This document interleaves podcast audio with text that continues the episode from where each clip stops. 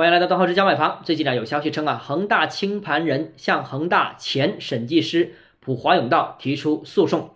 那金融时报的报道呢，恒大清盘人最少咨询了两家律师事务所，向恒大前审计师索偿。那么报道引述知情人士表示。暂时研究不意味着普华永道被发现有任何不当行为。一位破产专家称，近十年的破产诉讼当中，起诉审计师已经成为了惯常手段。所谓呢，城门失火，殃及池鱼。这这种操作呢，可以理解为债权人一种慌不择路、抓到一个算一个的策略。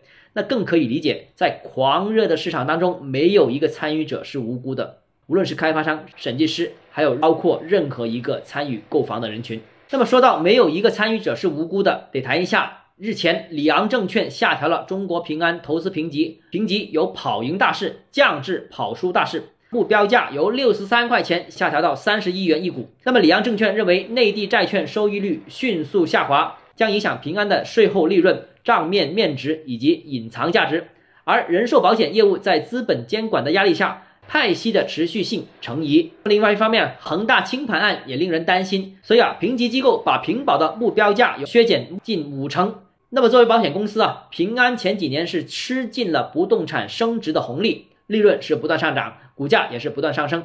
而今又受到不动产市场下行的影响。问题多多，股价也是跌跌不休，真的成也萧何，败也萧何。好，今天节目到这里。如果你个人购房有其他疑问，想跟我交流的话，欢迎私信我或者添加我个人微信，账号是交买房六字拼音首字母小写，就是微信号 d h e z j m f。